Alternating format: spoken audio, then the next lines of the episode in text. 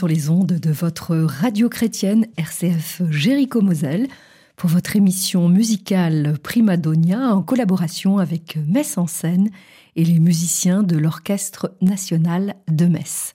Aujourd'hui, Jacques Mercier, chef d'orchestre, récite Garçon d'orchestre, fantaisie poétique et musicale, écrite par Marcel Mercier, pianiste, poète, compositeur et pédagogue. La clarinette.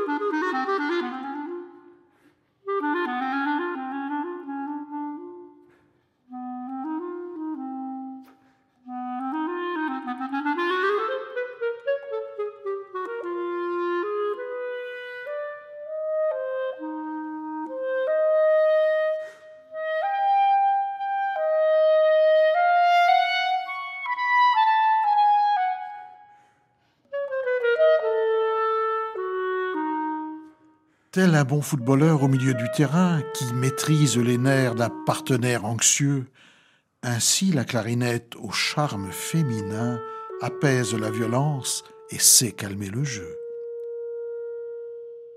Sans triste invétéré, ni dextre ni senestre, elle se veut charnière utile à tout l'orchestre. Puis, fulgurant soudain par-dessus la mêlée d'un lumineux arpège, elle est auréolée. Clarinette, Dis-nous l'énigme d'une phrase que propose Mozart à ta sagacité. Sois humble sans excès, tendre sans nulle emphase, ne déborde pas trop de sensualité. Et quand d'Amadeus tu soulignes l'extase, fais-le avec décence, avec sobriété. Alors nous partageons tes ailes de Pégase pour gravir avec toi les champs de vérité.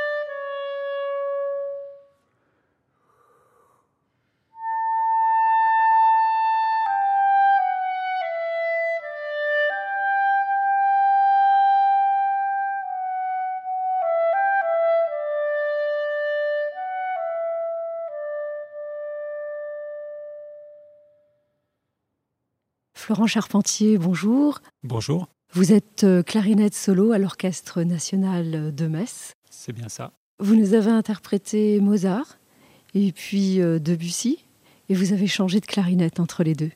Oui, oui, oui, parce que c'est deux, ces deux instruments effectivement euh, assez différents au niveau du timbre. J'espère que les auditeurs s'en, rendront compte.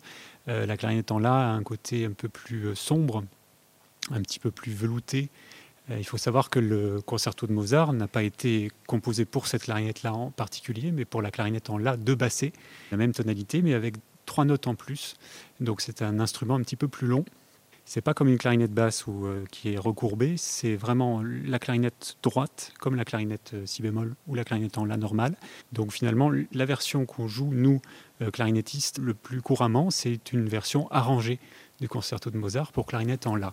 Et donc, est-ce qu'il y a une évolution dans la clarinette elle-même, aussi bien au niveau du répertoire entre Mozart et Debussy, et au niveau technique également Bien sûr, oui, c'est pas euh, pas du tout la même esthétique euh, qui, est, qui est demandée. Telle quelle, je dirais que Mozart, euh, les phrases sont un peu plus longues, il y a moins de découpage. Alors avec la rhapsodie, c'est encore un petit peu particulier parce que c'est vraiment dans l'esprit d'une rhapsodie. C'est vraiment des petits bouts qui sont un peu accolés les uns aux autres, avec quand même une vraie unité. Il y a un, thème principal qui revient trois fois dans la, partition, mais c'est quand même euh, dans l'esprit d'une rhapsodie, donc euh, dans l'esprit improvisé autour euh, bah, des caractéristiques de l'instrument en termes de vélocité, en termes de couleur, en termes d'articulation.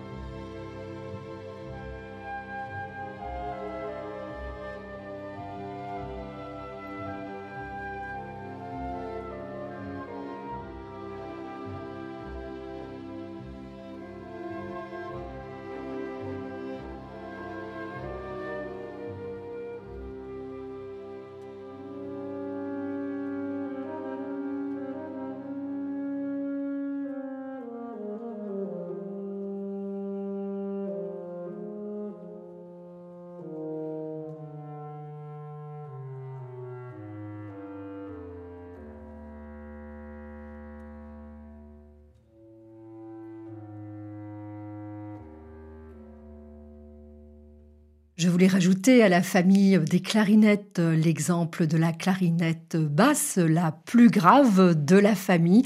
Vous avez entendu les moulins, extrait du Chevalier errant de Jacques Ibert. Jacques Mercier était à la tête de l'Orchestre national de Lorraine.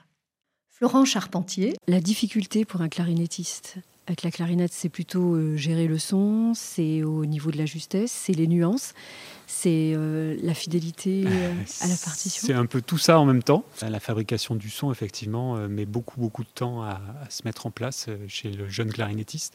Et effectivement, l'adaptabilité entre les différents répertoires euh, on ne va pas adopter la même, euh, esthétique entre euh, un Mozart, Brahms ou Debussy.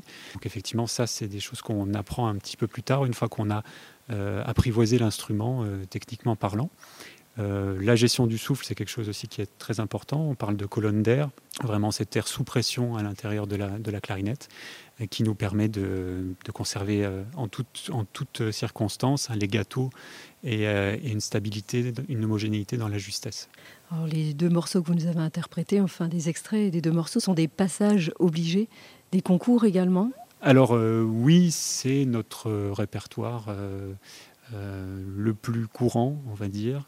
Donc oui, Mozart, effectivement, c'est avant tout un concerto magnifique, mais c'est vrai aussi que c'est une pièce de répertoire qui est souvent imposée dans les concours d'orchestre et dans les concours internationaux. Donc c'est une œuvre qui nous accompagne pendant toute notre notre début de carrière et qui ensuite, euh, bah, si on a cette chance, euh, qui nous accompagne aussi euh, bah, quand on commence à se retrouver devant, seul devant l'orchestre. Pour Debussy, c'est une pièce qu'on aborde assez tard parce qu'elle est pleine d'embûches, de, petits pièges. Elle voilà, c'est vraiment une, une, pièce qui est magnifiquement écrite, mais en même temps qui n'est pas tout à fait euh, commode euh, à jouer avec, avec la technique de l'instrument.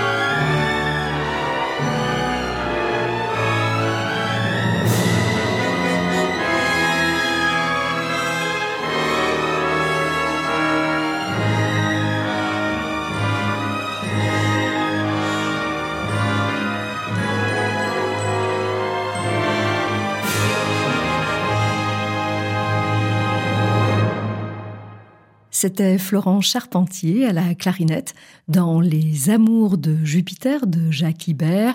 Jacques Mercier était à la direction de l'Orchestre national de Lorraine. Florent Charpentier, comment devient-on clarinettiste? C'est un hasard euh, complet. Euh, il y avait une clarinette qui était, euh, qui était à vendre d'un élève qui, qui venait d'arrêter, qui avait été un peu démotivé par son professeur. Et, et donc, on était parti plus sur le piano avec mes parents. Moi, j'étais J'étais euh, de toute façon attiré par la musique, mais je n'avais pas vraiment arrêté mon choix sur un instrument. Et puis voilà, le, hasard a fait qu'il y avait une clarinette à ce moment-là, qui était, qui était disponible et pas très chère. Et, euh, donc du coup, ça, ça, a très bien convenu à mes parents. Et puis finalement, euh, moi, au bout de six mois, un an, j'ai vraiment mordu à l'hameçon et j'ai tout de suite adoré le son, la vibration de l'instrument, la sonorité de clarinettiste, quelque chose qui, qui résonnait en moi.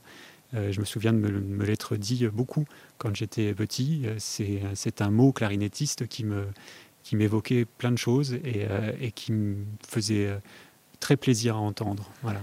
Alors s'agissant du son, on a un son qui évolue au cours de la carrière? Bien sûr, bien sûr. au début, on commence avec un son un peu instable, avec des parasites, sans trop d'homogénéité, un manque de legato dans les grands intervalles. Et puis petit à petit, bah, on apprend à, à homogénéiser tout ça avec l'apprentissage de la colonne d'air, de savoir, savoir bien se servir de son air et euh, aussi la stabilité de l'embouchure. Ça, c'est des choses qui viennent, euh, qui viennent avec le temps. Et ensuite, je dirais, c'est l'oreille qui fait, qui fait la différence. C'est-à-dire que on a tous euh, un son idéal dans, l'oreille et on, cherche, on tend vers ce son en permanence. Euh, tout en sachant qu'on n'y arrivera jamais vraiment. Mais en tout cas, on va vers, vers ça, on va, vers cette direction-là. Donc c'est l'oreille qui fait, qui vient, les petits pourcentages, dernier petit pourcentage, c'est vraiment l'oreille qui, fait le travail et euh, la sonorité euh, idéale qu'on a dans, dans notre oreille, dans notre tête.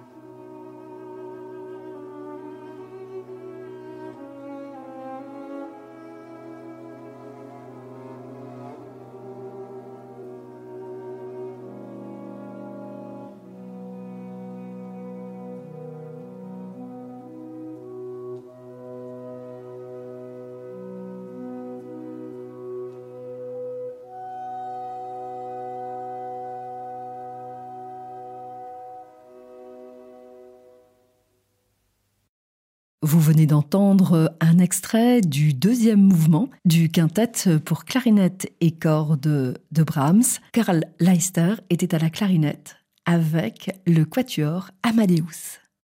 Florent Charpentier, on dit souvent que la clarinette est un instrument euh, caméléon, parce que ça va aussi bien pour le classique que pour le klezmer, que pour le jazz. Alors vous-même, est-ce que vous pratiquez ces autres formes Oui, enfin, je les pratique, euh, je les aime beaucoup. Euh, j'ai pratiqué un petit peu effectivement les musiques klezmer et les musiques d'Europe de l'Est, parce que bah, parce que c'est assez génial à jouer et à, écouter. récemment, j'ai découvert la musique macédonienne, où il y a beaucoup de clarinettes.